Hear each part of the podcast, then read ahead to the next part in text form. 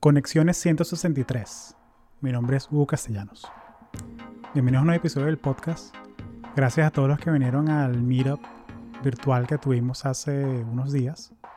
Fue realmente refrescante poder conversar con gente, iba a decir en persona, pero bueno, de manera virtual.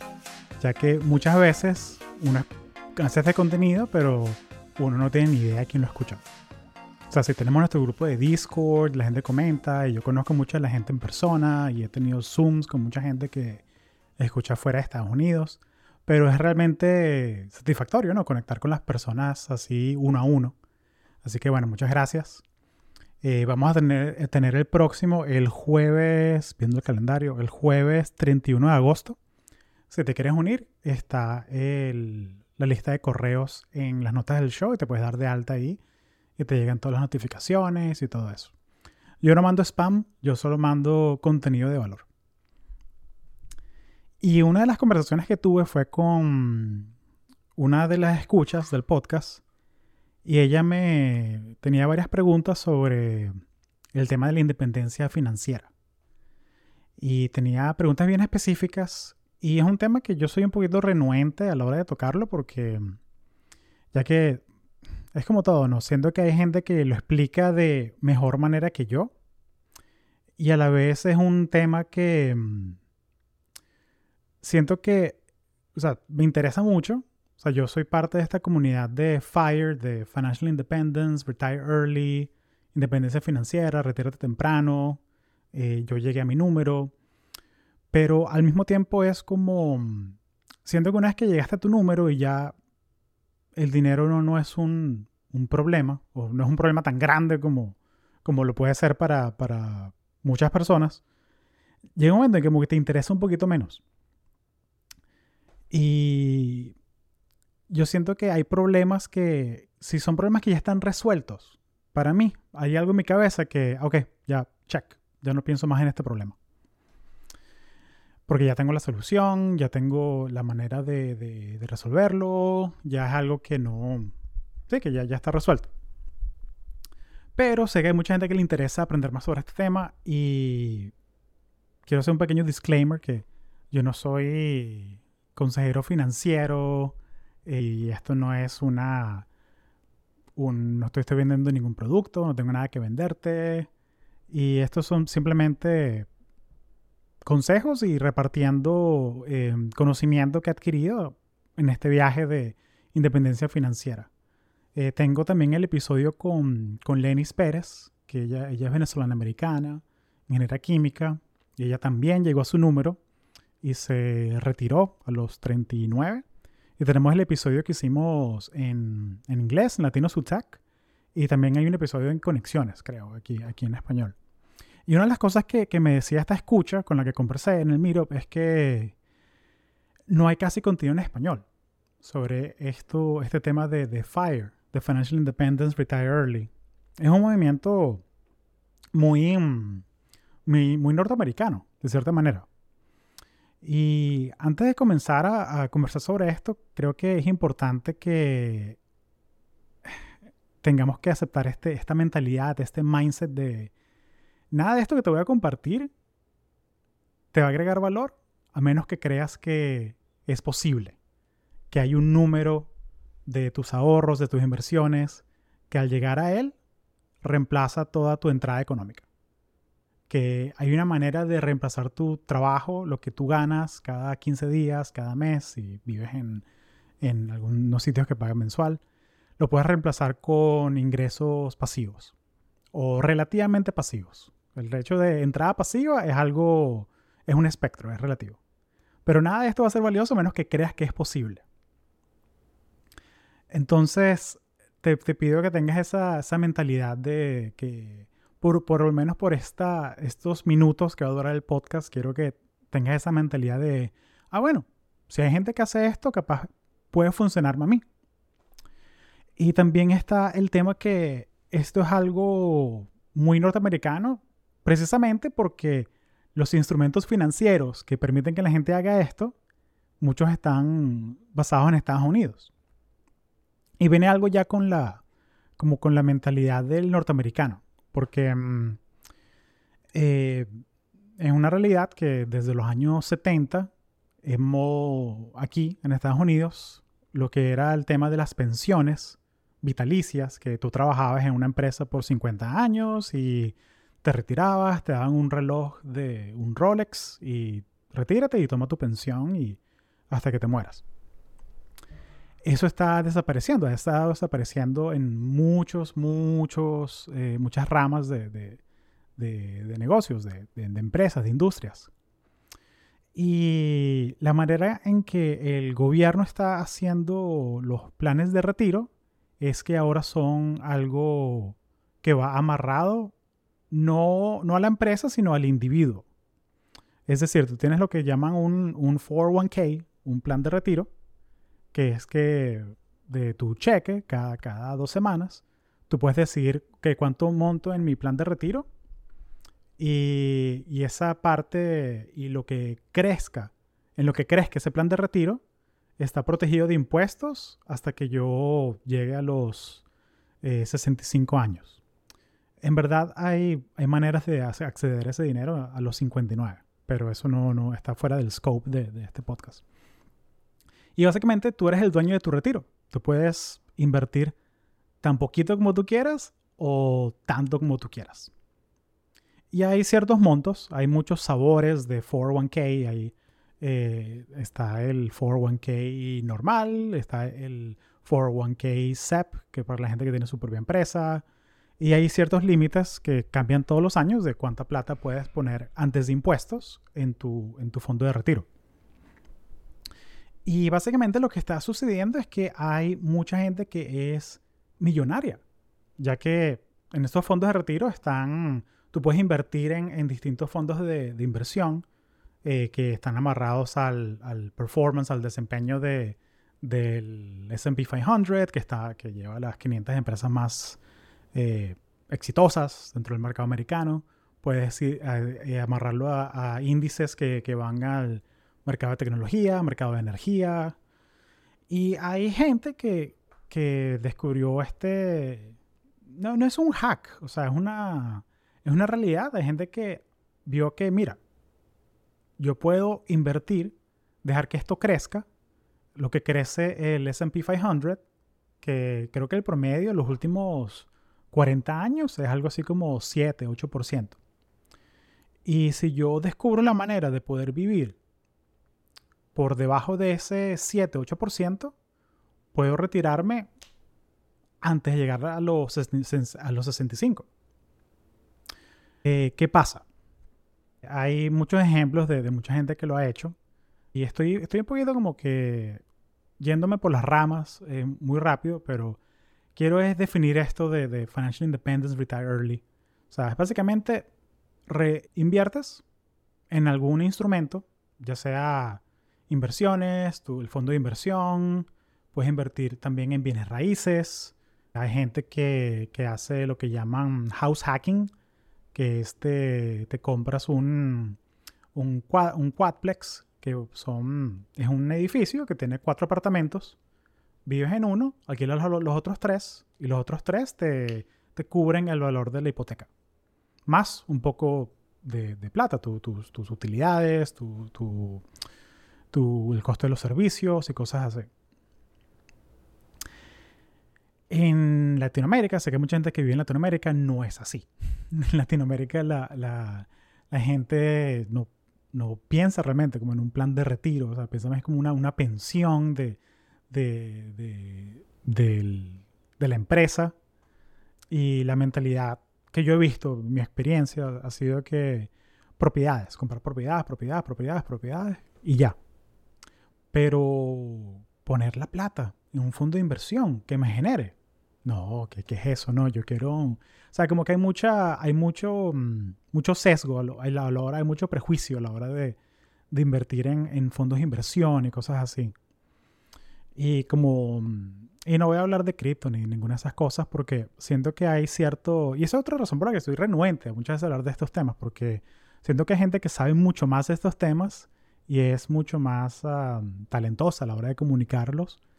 Y también siento que atrae cierta, cierta clase de persona que es un poquito como que mente tiburón, con vende humo, con métete a, a, mi, a mi ICO, a mi nueva cripto y, y, no me gusta, o sea, realmente me, me quita la energía lidiar con esa gente y una de las buenas, bueno, yo creo que la mejor cosa de, de poder llegar a tu número de, de retiro es que no tienes que hablar con gente con la que no quieres hablar. Y ya. es una de las mejores cosas, que eres dueño de tu tiempo. Entonces sí, eh, básicamente es eso y es algo bastante común.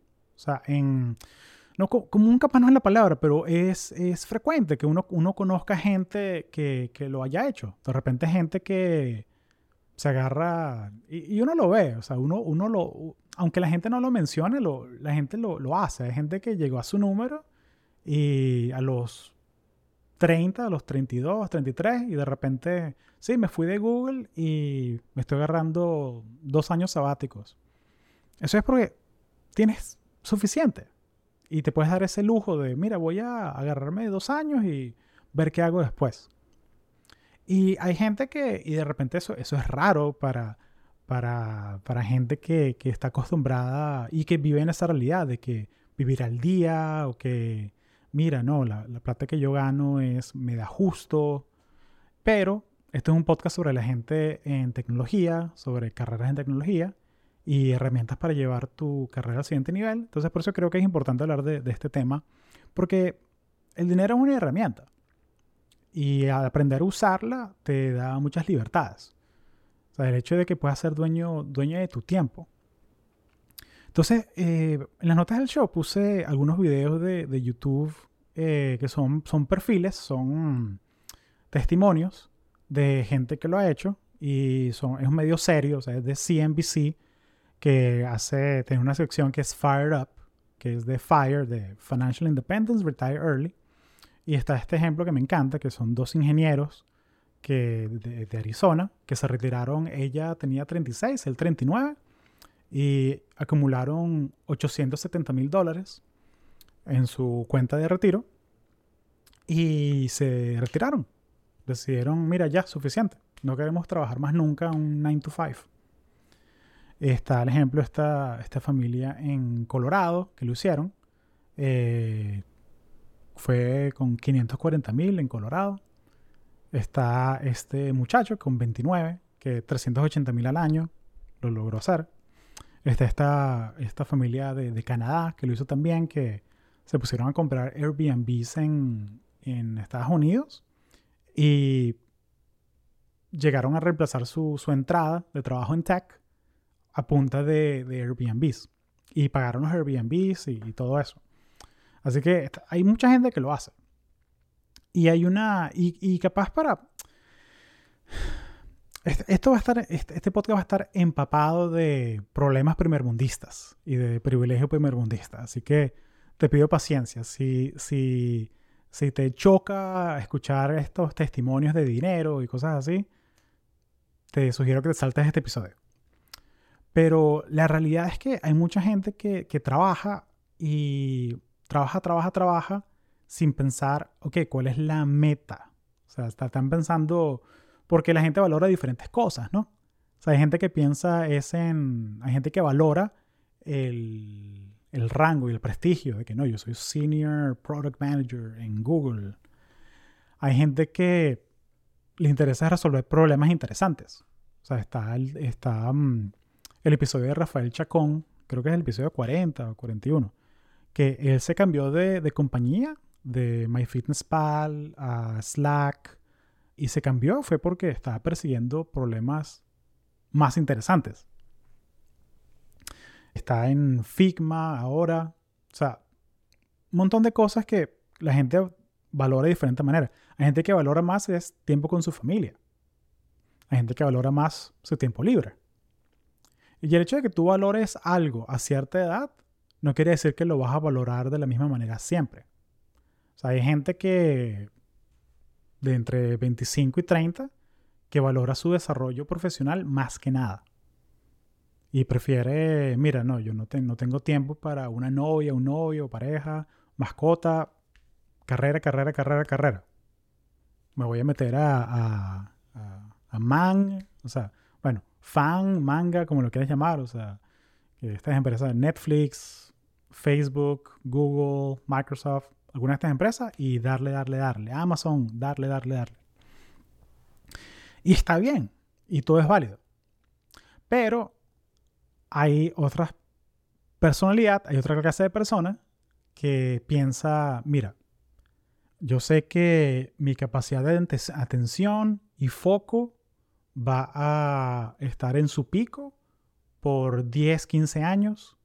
Yo siento que puedo hacer este trabajo así de 50, 60 horas a la semana por 10 años máximo. Quiero alcanzar mi independencia económica en ese tiempo. Y esa es la clase de gente que, se mete al, FIRE movement. Y hay distintos tipos de, FIRE. Eh, primero, antes de, decir los tipos de FIRE, quiero hablar un poquito de, la mecánica de, FIRE. Y todo esto está en las notas del show. Pero uno de, los estudios más interesantes de economía y de finanzas, de, inversión, es el, Trinity Study. Eh, se llama así porque eh, lo hicieron en, Trinity University. Y es un, paper, son tres profesores de, finanzas, que lo que hicieron fue que vieron que determinaron si tu fondo de retiro, de tu fondo de retiro es de un tamaño X, ¿cuál es la máxima cantidad de dinero que puedes sacar de ese fondo sin que se, sin, y, sin que se te gaste el fondo completo, maximizando el tiempo. Básicamente, ¿cuánto tiempo te, va a durar tu, tu fondo de retiro? Y descubrieron que hay un monto, un monto específico, en donde si tú sacas ese monto, ese porcentaje de tu fondo de inversión, no se te acaba. Y cuando digo no se te acaba, es que no se te acaba en tu tiempo de retiro. Y el número que, ellos vieron es que te puede durar entre 30 y 40 años si llegas a ese número. Y descubrieron que la cantidad de dinero que puedes sacar de tu portafolio es 4%. Si tienes un portafolio que es 75% acciones, 25% bonos, tú puedes sacar 4% de ese portafolio por 40 años y el portafolio va a seguir igual. Si es un portafolio que es 75% acciones, 25% bonos, invertido en el SP 500. Creo que ese creo que es en no sé si me acuerdo si es en el S&P 500 o es en el total market. Pero básicamente es, es genial porque te da, una, te da un indicador de que, ah, ok. Entonces, si yo averiguo cuál es el 4%, si yo puedo vivir de ese 4%, ya sea bajando mis gastos o subiendo el, el valor del portafolio, puedo llegar a mi número de retiro. Y la manera, la manera más ah, práctica de, de, sacar la cuenta rápido que lo puedes hacer ahorita mismo es busca cuánto dinero necesitas tú para vivir en un año. Y, sé sincero, o sé sincero, siéntate. Esto capaz tú ya tienes el número en la mente, cuánto te hace falta, pero también, o sea, pero te invito a que, a que lo hagas, siéntate en, siéntate en, en tu computadora y, y, es una listica de, ok, ¿cuáles son todos los gastos? Todo, todo, todo, todo. La, renta, la hipoteca, la comida del perro, seguro médico, todo, todo, todo, todo. Más o menos cuánto es y cuánto necesitas para vivir en... perdón. ¿Cuánto necesitas para vivir un año?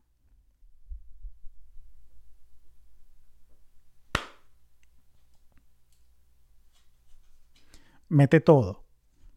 Ya, agüita.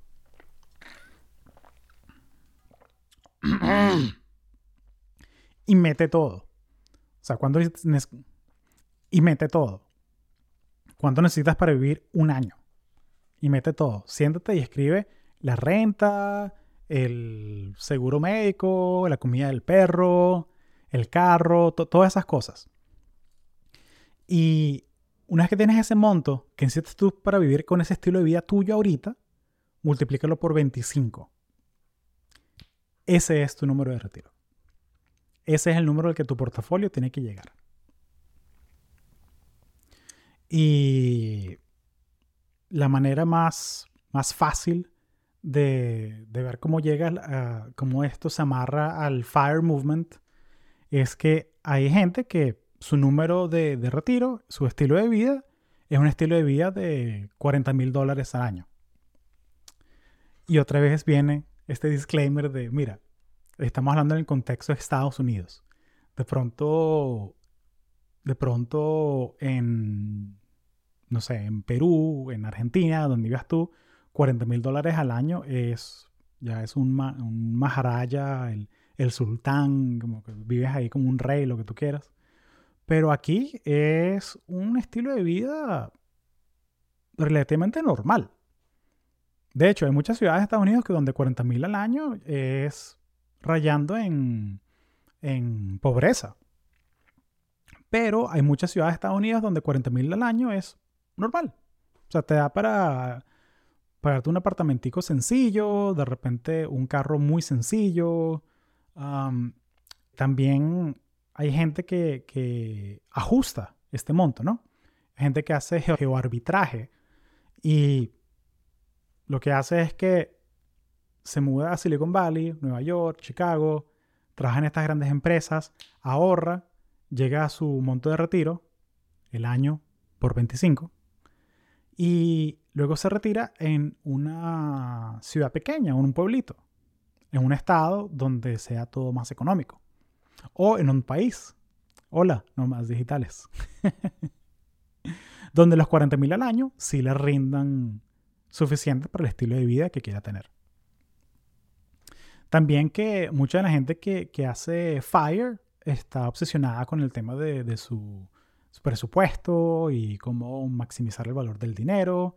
Y generalmente la gente que, está metida en, FIRE eh, busca la manera de, mira, cómo pago mi casa lo más rápido posible. O sea, cómo estabilizo mi, valor de, vivienda.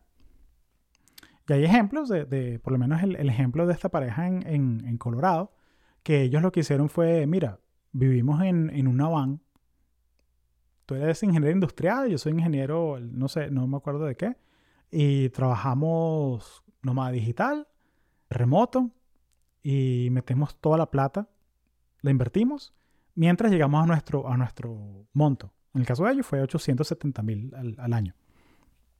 Y se compraron una finca, un sitio bien remoto en, Arizona. Y tienen como que tienen energía solar y tienen agua de, pozo. Y, básicamente e, es un poco, un poco extremo eh, lo que ellos hacen, pero llegaron a su número. Y llegaron al sueño de ellos, que era, mira, yo quiero levantarme todos los días sin tener que ver mi calendario, sin tener que ver mi Google Calendar, que esté todo limpio. Que para mí eso es admirable. O sea, porque definieron, ok, ¿cuál es la visión de vida que queremos tener? Vamos a hacer un plan, vamos a ejecutar ese plan paso por paso que nos lleve a esa visión. Entonces sí, para, para vivir un estilo de vida de 40 mil dólares al año, necesitas es invertir, tu fondo tiene que llegar a un millón de dólares que se puede hacer. Hay gente que lo hace. De hecho, está esa estadística que esta producción en vivo, pero mm, a ver, que Fidelity, ajá, y es de hace tres días, de agosto 18 de 2023. Fidelity anuncia que el número de millonarios de fondo de retiro ha subido pero tiene números absolutos. Digo que subió 26%, pero ¿cuál es el número absoluto? Bueno, no está ahí.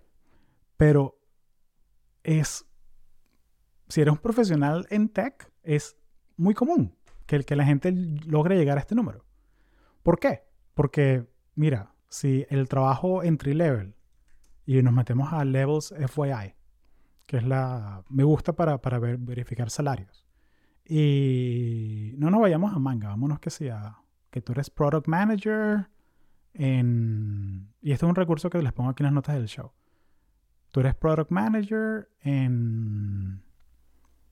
Tiene Capital One, Microsoft, Google. Vamos a en Capital One, por curiosidad. Tú eres associate product manager. Estás ganando 115 mil al año, comenzando. Si eres principal associate, no tienen la data. A ver, si eres product manager en Disney, por ejemplo, estás ganando 130 mil al año. Y si eres product manager en, en Amazon, solo por curiosidad, estás ganando 150, 154 mil al año.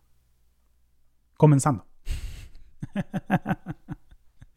Entonces son esas cosas que es que, mira, si, tú, si son una pareja, los dos estamos en tech y vivimos juntos y nos está entrando 300, 400. También que es, la manera en que los salarios funcionan en, el mundo tech, que es que hay una base, hay una base de, por un porcentaje que es en, cash, o sea, que es dinero, dinero, y otro porcentaje que son, depende de la compañía, que es en acciones. Y si es una compañía de, alto valor como Amazon o, o Facebook o algo así, eso va a crecer. Eso va a crecer. Y ese dinero lo, puedes, obviamente te van a, una vez que lo conviertas en, cash o lo transfieras a un fondo de inversión que esté amarrado al, al SP 500 o algo así, vas a tener que pagar un impuesto. Pero llega un momento en que es tanto dinero que, el impuesto no, no, no, no es tan importante. Hay gente que sí, siempre, hay siempre gente que se va a quejar de que no, California, los impuestos son altísimos y tal. Ok, e, esa es tu mentalidad. Pero yo lo veo de esta manera. O sea, a mí no, a mí no me importa que me, me quiten 30% de impuestos. Yo estoy más pendiente de, ok, ese 70% con el que me quedo eh, se ajusta a mis metas. Es lo que yo quiero lograr. Porque siempre vas a tener que pagar impuestos. O sea, puedes hacer trucos y optimizar las cosas, lo que tú quieras. Pero siempre vas a tener que pagar impuestos. Entonces, ok, dado que como, la muerte y los impuestos es lo único seguro en la vida, ok, ¿cómo hago yo para que la parte que me quede si sea suficiente para lograr mi visión de vida? Y eso es más importante. O sea, tu visión de vida, tu estilo de vida, eh, se ajusta a la temporada de vida en la que estás. Pero bueno, sigamos con los tipos de FIRE. O sea, está el FIRE regular, el normalito. Está Fat Fire, que es la gente que necesita mínimo 100 mil al año para mantener su estilo de vida. Generalmente es gente que, tiene niños, gente que tiene dos, tres niños. Y mira, necesitamos esto porque hay que ahorrar para, para el, el seguro de los niños y de repente tener una propiedad más grande. Y, para 100, y la regla de los 25, 100 mil dólares al año por 25, 2 millones de dólares, 2 millones y medio de dólares mínimo. Está Coast Fire, que es, es, un poquito complicado explicarlo, pero Coast Fire, Coast es este término de eh, que no le estás dando tu 100%, que estás coasting, que estás... Eh, es como, como quiet quitting, o sea, como estás haciendo lo mínimo, estás esperando a hacer el tiempo y básicamente consiste en que hay un monto X que quieres llegar, que ese monto X en tu fondo de inversión, eventualmente, dentro de 20 años, va a llegar a el millón de dólares si crece 7% cada año. Y ese rango de, años es un, es un, rango razonable para ti. Hay gente que pueden ser 20 años, pueden ser 10 años. Y en ese rango de tiempo te consigues un trabajito chill que te cubra exactamente lo mínimo para tu estilo de vida. También se conoce como barista fire, que es gente que, mira, yo, eh, son súper frugales, son súper ahorrativos, son súper... viven una vida relativamente simple, pero para ellos es más importante tener la libertad del tiempo. Y dicen, mira, ¿sabes qué? Voy a... Tengo mi, mi fondo de inversión, que tengo... Es el ejemplo del muchacho este de 29 años, que tengo mi fondo de inversión, que 380, que de aquí a que yo tenga 65 ya va a estar en un millón. Mientras tanto, me consigo puros trabajitos chill que, me, que, que no, no, son bajo estrés o trabajos que realmente me interesen, como eh, lo que sea, o lo, que sea que le interese a la persona, pero que no, de repente no, no tengo ese estrés de que tengo que ganar 100 mil al año, a juro, porque tengo la hipoteca y tengo... No, él vive un estilo de vida tranquilo que puede ser un estilo que le cuesta vivir 20 mil al año, 30 mil al año. Que hay trabajos que, y sobre todo si es una pareja, tú puedes conseguirte un trabajito chill que te dé 15 mil al año repartiendo Uber Eats. Y trabajas dos, tres días a la semana. Hay gente que lo hace. Hay gente hasta retirada que, que lo hace porque se aburre de estar en la casa.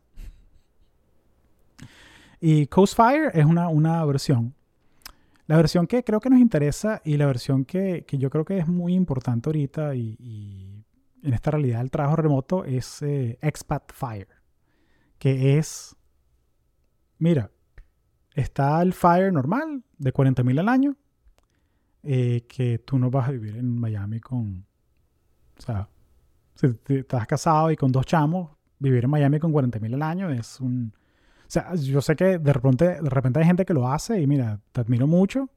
Es un acto increíble. Pero, ¿qué pasa si te llevas esos 40 mil al año a Colombia, a Ecuador, a México, a Tailandia, a Europa incluso? ¿Qué pasa? Es un estilo de vida mucho mejor. Entonces, la gente que, apunta a Expat Fire son la gente que, mira, quiero llegar al millón, o al millón y medio, a los dos millones, o lo que sea, pero quiero tomar ventaja del geoarbitraje y irme a un país donde el costo de vida sea mucho menor. Pero trabajo mis 10 años en Silicon Valley o en, o en finanzas o en lo que sea. Y ahora va el... Y y esto va más allá del tema de, de, si, no mira, pero están gentrificando el mundo. Ok, sí, es verdad. Siempre va a haber gente que está tomando ventaja del sistema. Pero yo no estoy aprobando o bendiciendo a la gente que hace eso. La gente hace con su vida lo que quiere. Es más bien crear esta, esta conciencia de que hay gente que lo hace. Hay gente que lo hace. Y, y, mm, mira, y, realmente la, gente que, la gente que es realmente millonaria, la gente que es realmente multimillonaria, que, llega a su número de fire y todo esto, no, no, no, no fanfarronea el dinero. No fanfarronea el dinero. O sea, créeme que estoy seguro que tú conoces gente que es millonaria y no tienen esa... Mm, no lucen como millonarios. O sea, porque uno piensa siempre esta visión de, del millonario de video de reggaetón con una lancha y un yate y reloj de oro y cadena y cosas, cosas, cosas así. Y la gente que es realmente millonaria no es así. O sea, la gente que... Hay mucha gente que es millonaria, que tiene su casa sencilla, pero paga. Tiene su carro, sus dos carros, lo que sea, pagos. Y la riqueza de ellos es su tiempo. Tienen el tiempo, el tiempo de ellos es, es lo más valioso que tienen. Porque tú puedes comprar cualquier cosa con dinero, menos tiempo. Puedes pagarle a alguien para, para que haga el trabajo eh, por ti. Es una manera de, de, extender el tiempo. Pero el tiempo tuyo de experiencia, no puedes comprarlo más. No es que lo viviste, lo viviste. Eso es todo. Entonces, por, eso es que, te, invito a, que, extiende, o sea, pone un poquito de estrés a tu, a tu mindset. O sea, porque e, esa, esa visión de que no, pero para mí la, la, visión de ser millonario es que me puedo ir en primera clase hoy con todos mis amigos. Chévere. Si esa es tu visión, cool. Ponlo en el presupuesto. ¿Sabes? Como que esa sensación de libertad, si eso es lo que, lo que necesitas, chévere. Pero te digo que en realidad la experiencia de tener todo el tiempo libre que tú quieras, eso es más valioso que cualquier cosa así material. Y al final del día, bueno, cada persona tiene sus valores, ¿no? Y las cosas que, a las que le, le, generan, le generan felicidad. O sea, puede ser tiempo con tu familia, tiempo con tus amigos. El ser humano es un animal social, ¿no? Hacen, hacen falta esas cosas. Hay gente que, otra vez, hay gente que tiene millones de dólares y billones y no se retira. Porque la pasión de ellos de vida es resolver problemas interesantes. Y velo de esta manera. O sea, me leí una analogía en Twitter que, me encantó, que era de mm, acerca de las personas de pobres, clase media, y el, y el hijo de rico. Y es que en, en la vida es como jugar a los dardos y que tú ganas de acuerdo a que, qué tan cerca le das al, centro del, tablero. Y mira, hay gente, y, y suponte si estás en una, en una feria donde, donde te cobran por cada dardo que lanzas. Hay gente clase media que lanza el dardo, le da cerca, gana un poco o gana mucho y está feliz. Hay gente clase media que le da al centro del dardo y ¡pum! ganan el mayor premio y char. ¿Lo lograste? vas al, siguiente nivel. Pero cada jueguito de dardo le, le, da, le cuesta plata. Hay gente pobre que no tiene ni para jugar el juego. Pero ¿qué pasa con la gente rica? Que tiene básicamente el dinero infinito para lanzar todos los dardos que quiere. La satisfacción de ganar es mucho menor. Tienen que meterse en un juego más complicado aún. Porque tienen esa sensibilidad ya de, mira, no tengo que preocuparme por, o sea, no tengo que preocuparme por mi casa, por mis carros, por mi salud, por viajar. Llega un momento en que pierde, pierde su brillo todo y se ponen a hacer compañías de cohetes y ir al espacio y todo eso. Contigo, Richard Branson, Jeff Bezos, sea, como Elon Musk. O sea, llega un momento en que haces tanta plata que, no, mira, ya, ya, ya, ya el, el, el thrill ya tiene que ser a otro nivel. Y la mayoría de la gente es clase media clase media. Y bueno, y nadie va a decir que es pobre porque eso también es una cosa de una realidad, que nadie, nadie, nadie admite que, es pobre, ¿no? pero sí, la, mayoría de la gente está feliz con conseguir su millón, millón y medio y chao, me voy. ya, ya no tengo que jugar el juego. Entonces sí, entonces el Fire Movement es una manera de, ok, cómo jugar el juego. Entonces vamos a hacer una, una pequeña guía práctica. Y otra vez, sesgo, Estados Unidos, privilegio, como lo quieras llamar. Pero también hay unas herramientas que, siento que puedes usar en, cualquier sitio del mundo. Y mira, la guía práctica. Lo primero yo siento es definir tu, definir tu número. Definir tu número. O sea, es doloroso. Yo sé que hay gente que, de repente... Pero, pero hace falta. O sea, si tú no sabes a dónde tienes que llegar, es imposible que hagas el caminito para llegar allá. Entonces es sentarte y meter todo. Casa, carros, seguros, computadoras, viajes, vacaciones, hijos, universidad. Pequeño side note. Eh, es relativamente común que la gente que hace FIRE, que FIRE fue una, es una prioridad en su vida, tengan un solo hijo o no tengan niños. Por este tema. Porque, mira, mi, mi, y ya viene Y, mira, ya, vendrá gente que, que, hará un análisis de la psicología y, todo eso, pero es que, mira, si, si si, si una de las razones de, de, tu vida es, mira, yo quiero ser dueño de mi tiempo, chévere. O sea, tienes que, tienes que ver cómo, lo, cómo llegas ahí lo más rápido posible. Y capaz tener una familia grande de dos, tres, cuatro niños no, no es, no es la, no es algo que te va a llevar más cerca. Pero al revés también, o sea, capaz, mira, mi, yo quiero hacer FIRE, yo quiero llegar a retirarme temprano porque quiero pasar mis años de salud más, eh, más activos, mis 40, 50, quiero pasarlos con mis niños y, criarlos y, y, maximizar el tiempo con la familia.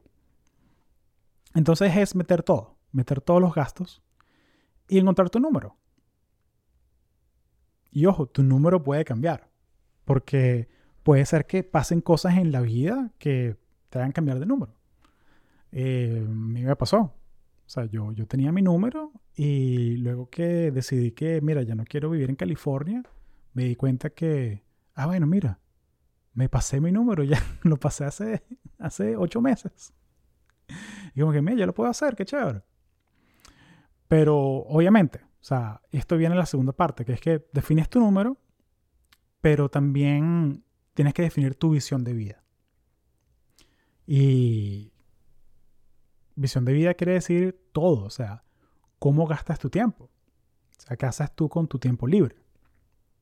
Y ve tus hobbies. O sea, llega un momento en que, y sobre todo la gente que es muy, muy, muy driver, driver, como muy tipo A, de que hacer cosas, hacer cosas, esa gente nunca se, se, se retira en verdad. Y, ¿Y qué, ¿Y qué carajo es retirarse de todas maneras? Porque capaz uno, uno que tiene raíces latinoamericanas, de pronto uno piensa, retiro, piensas que estás en tu casa todo el día viendo televisión española, mandando memes por WhatsApp de piolín. Eh, y no, y capaz retirarse es eso para mucha gente. Pero yo no, yo no comulgo tanto con esa parte. yo realmente, a mí lo que me interesa es lo de la independencia financiera. El sentido que, mira, sé que tengo mi colchón que me genera lo suficiente y sé que puedo decidir en qué invierto mi tiempo. Si me quiero meter a un trabajo corporativo, lo puedo hacer. Si quiero meterme a lanzar un startup, lo puedo hacer. Si quiero hacer un negocio de solopreneur que trabajo 15, 20 horas a la semana, lo puedo hacer. Pero hay algo en la naturaleza humana que, y a mí no me gusta, se me parece hasta un poquito, un poquito triste, de cierta manera. O sea, la gente que, mira, llegaron a su número a los 28. Y ahora, mira, yo trabajo en, trabajo en Starbucks mientras tanto y tengo mi número ahí y, y chévere. O sea, es porque, o sea, y no, o sea, bien, pone, bien por ellos, bien por la gente que, que lo hace, pero siento que hay una parte de la naturaleza humana que es de, resolver problemas, la satisfacción de resolver problemas. Y hay una, una parte de, no sé, de la alegría de vivir que yo tengo, que es que a mí me emociona, me alegra cuando aprendo algo nuevo, cuando hay una dificultad y la resuelvo. Y tiene sus beneficios, ¿no? O sea, tener una vida de bajo estrés, pero para mí es más valioso, y esto es muy personal, pero para mí es más valioso poder escoger qué estrés me monto encima. ¿Cuál, cuál es la cosa que, voy a, dedicarle el tiempo? Y no tener esa, esa espada de Damocles ahí de, mira, no, tengo que trabajar este trabajo de, de 9 a 9 porque hay que pagar las cuentas. hay mucha gente que vive así y simpatizo con, con ellos. Pero para mí es más satisfactorio, mira, yo quiero seguir resolviendo problemas. Quiero, o sea, este tiempo que tengo en la vida lo quiero aprovechar en algo que, que realmente me interesa. Y sí, habrá temporadas donde, mira, es muy sabroso poder irse de vacaciones un, un mes completo y viajar y sin checar el email ni nada. Eso, yo hago tiempo para eso. Pero también siento que hay un número y hay otro estudio por ahí que, que si lo consigo lo, pongo, que es sobre el, el, tiempo libre y como hay un espectro en donde llega un momento en donde tener más tiempo libre no te hace feliz. Y es entre... y donde llega un momento en que el trabajo no te agrega tanto estrés, sino te agrega más un sentido de, propósito. Tener un trabajo, tener algo que te tome tiempo. Eh, por eso es que la gente hace mucho voluntariado. Por eso es que hay tanta gente mayor que, que se mete a asociaciones y non-profits y cosas así porque, mira, le pueden meter las 10, 15 horas a la semana que quieren. Capaz hay una convención como, como SHEP que, mira, sí, le meten 60 horas a la semana, pero es una semana al año, dos semanas al año. Y para ellos está bien, porque es algo que, los llena. Y el número creo que era 30 horas a la semana. Que tú, puedes, si tú tienes una actividad que te, que te mantiene enfocado, que te mantiene, que, que toma parte de tu habilidad, hacerla 30 horas a la semana, estás bien. El tiempo libre si te satisface. Eh, y, está, está bien chévere. Eh, eso es del blog de, de Kenry. Lo voy, lo voy a poner 30 Hour Work Week.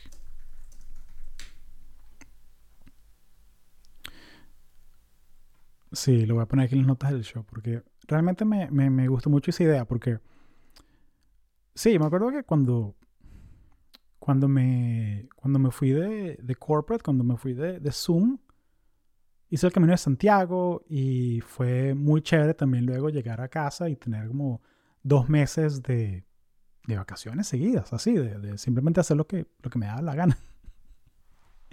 Pero se llega un momento en donde, ok, ahora qué quiero hacer con el tiempo.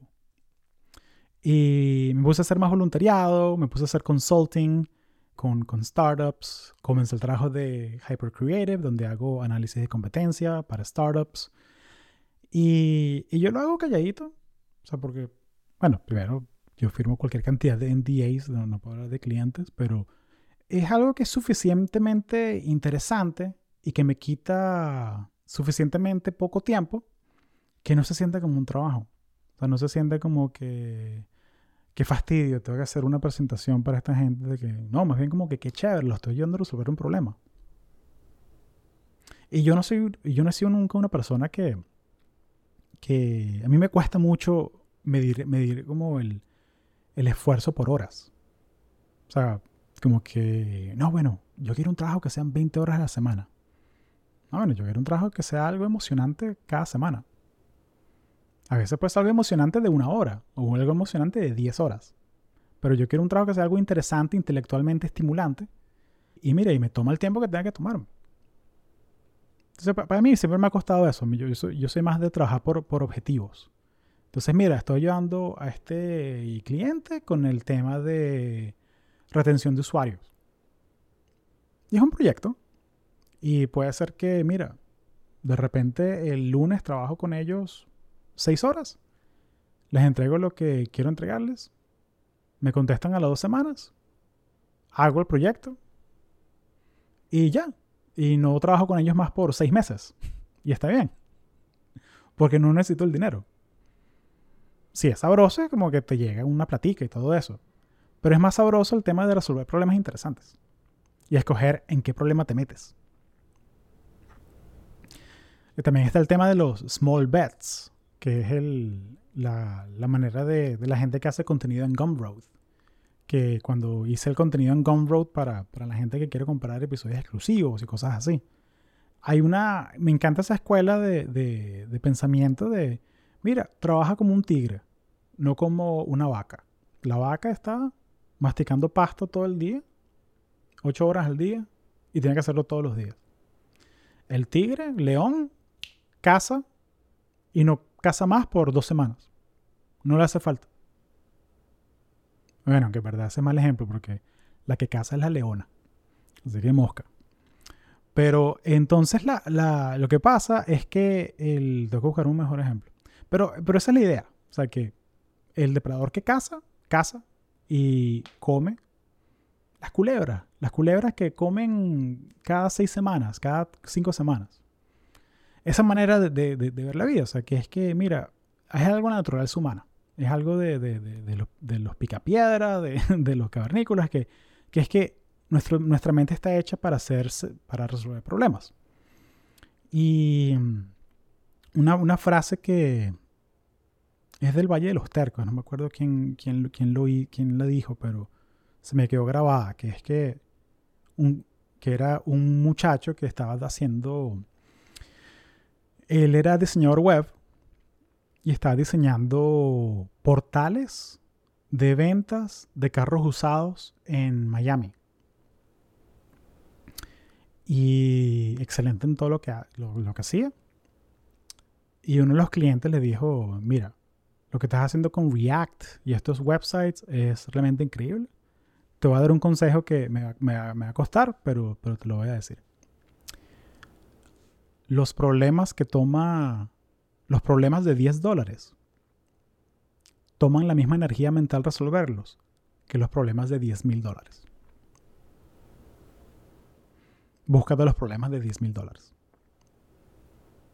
En vez de resolver estos websites de carros usados, búscate qué otros problemas hay que valgan más. Y apalanca tu tiempo. Y me encantó ese consejo. Porque ¿cuántas veces no te ha pasado que hay problemas en tu vida como, mira, eh, hay que cambiar el filtro del agua? Mira, hay que, no sé qué almorzar hoy. No sé qué me pongo hoy. Como que problemitas, situaciones así pequeñas que, que te roban el foco. Y si dejas que se acumulen, llega un momento en donde te toman todo el ancho de banda mental y te cuesta resolver problemas más grandes mira, ¿cómo hago esta estrategia de ventas para, para mi, negocio? Mira, ¿cómo hago para, este contenido enfocarlo más a esta clase de gente? ¿Cómo me preparo para esta presentación? O sea, problemas que sean más, más, uh, tengan más impacto. Entonces, mira, ponte a resolver problemas de 10 mil dólares la hora en vez de problemas de 10 dólares. O lo que sea verdad en tu, en tu mundo, en tu entorno. Y bueno, me encantó, me encantó esa frase. Vamos a ver qué más tengo aquí. Sí, entonces la guía, definir tu número, define tu visión de vida. Eso va amarrado de tu visión de vida. O sea, busca qué problemas te gusta resolver. Hay gente que, mira, simplemente le gusta resolver problemas de código y son felices haciendo código en cualquier sitio. Y está bien, búscate el sitio donde te traten mejor. Pero, mientras tanto, ve guardando tu fondo de inversión, tu platica, tuya para llegar a tu número. Y... Ajá, esta pregunta me la van a hacer eventualmente y puedes dejar tus preguntas en, los comentarios de, YouTube. Puedes mandarme un mensaje por LinkedIn también, como te sea más fácil. Y es que hay mucha gente que, que, vive afuera de Estados Unidos y dice, ok, Hugo, pero ¿cómo hago para invertir en, en, una cuenta de Schwab o de Fidelity ellos no aceptan clientes extranjeros. Bueno, Schwab sí. Schwab ahora acepta clientes extranjeros, que puedes hacer un fondo de inversión. Y también hay una página que se llama Interactive Brokers, donde puedes invertir en, en el SP 500, en VT Sachs, en muchos fondos de inversión que te generan los 7-8% al año. Y si hay maneras. Si hay maneras. Y mira, crear tu visión de vida, hacer un plan, ejecutar el plan, revisarlo cada seis meses, sé paciente. Esa, es la manera, llegar a la, la independencia financiera. Eh, tengo también, voy a dejar varios recursos que me ayudaron en, aquí en, las notas del show. Vamos a verlos rapidito. Primero es, ah, el artículo de Mr. Money Mustache de How to Retire on a Fixed Chunk of Change, cómo retirarte con un, una cantidad de dinero eh, FX, ¿cómo se dice? FX. Em, constante. O específica. Y la estrategia de él es, bien, es bien chévere porque él, eh, llegará al millón, pero 500 mil en fondo de inversión, 500 mil en, en cash en dinero, dinero en cash, líquido. Y está muy bueno el artículo, véanlo, está chévere. Él, él, es ingeniero también, él se retiró creo a los 36. Y, mira, y usamos la palabra retirar porque de repente no hay otra, no hay un verbo todavía para esto, pero eh, porque decir alcanzó su independencia financiera puede tener un poquito de mente tiburón y tal. Y sé que suena un poquito de mente tiburón todo este tema, pero hay gente que lo está haciendo. Y ¿sabes qué? La gente que lo está haciendo se va a levantar mañana a la hora que quiera, sin tener que chequear Slack ni el email. Así que bueno, está en ti, ver si te informas más sobre estos temas o no. Eh, qué rata lo que acabé de decir. Disculpa. Está I Will Teach You to Be Rich, el libro de Ramit Sethi. Me encantaría que existiera un Ramit Sethi latino. Yo estuve jugando con esa idea de, meterme a hacer contenido de, de, inversión y todo eso, pero me pasa lo mismo que Ramit, que es que ponerme a hacer artículos y contenido sobre esta es la tasa de interés y este es el, el porcentaje que de los impuestos y tal, me aburre. Y me aburre esa vaina. Me gusta analizar data, me gusta hacerle storytelling con data, pero mantener todo eso, todas esas cosas de esas cosas al día es un fastidio. Porque siempre va a haber, y seguro habrá gente en los comentarios que me va a escribir ahorita que 40 mil dólares al año es imposible. Yo vivo en Paraguay.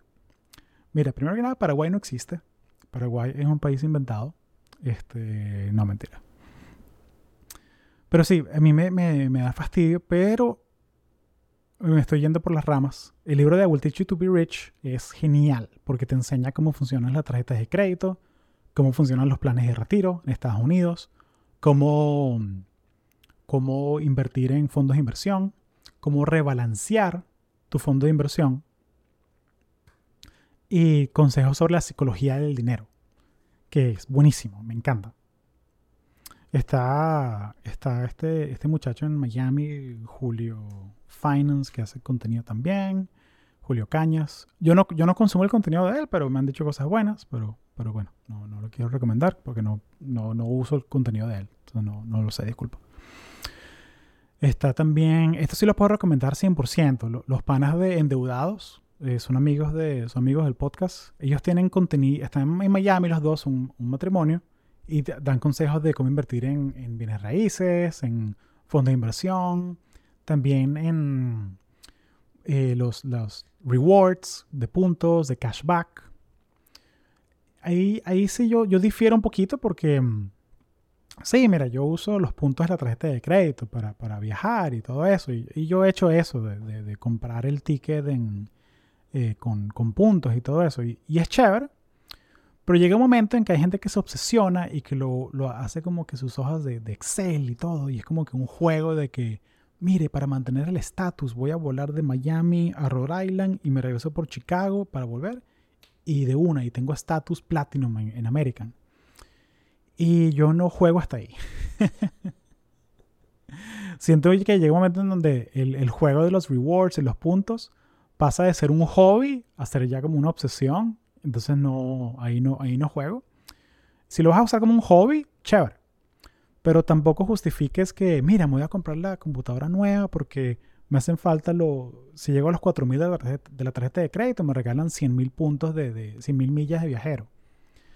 Ok, pero asegúrate que tienes la plata en cash para pagar la computadora de 4.000 dólares. Asegúrate que puedes pagar la tarjeta de crédito completa todo cada mes. No caiga en esa trampa. Y en el libro de Ramit hablan de eso y endeudados también hablan de eso.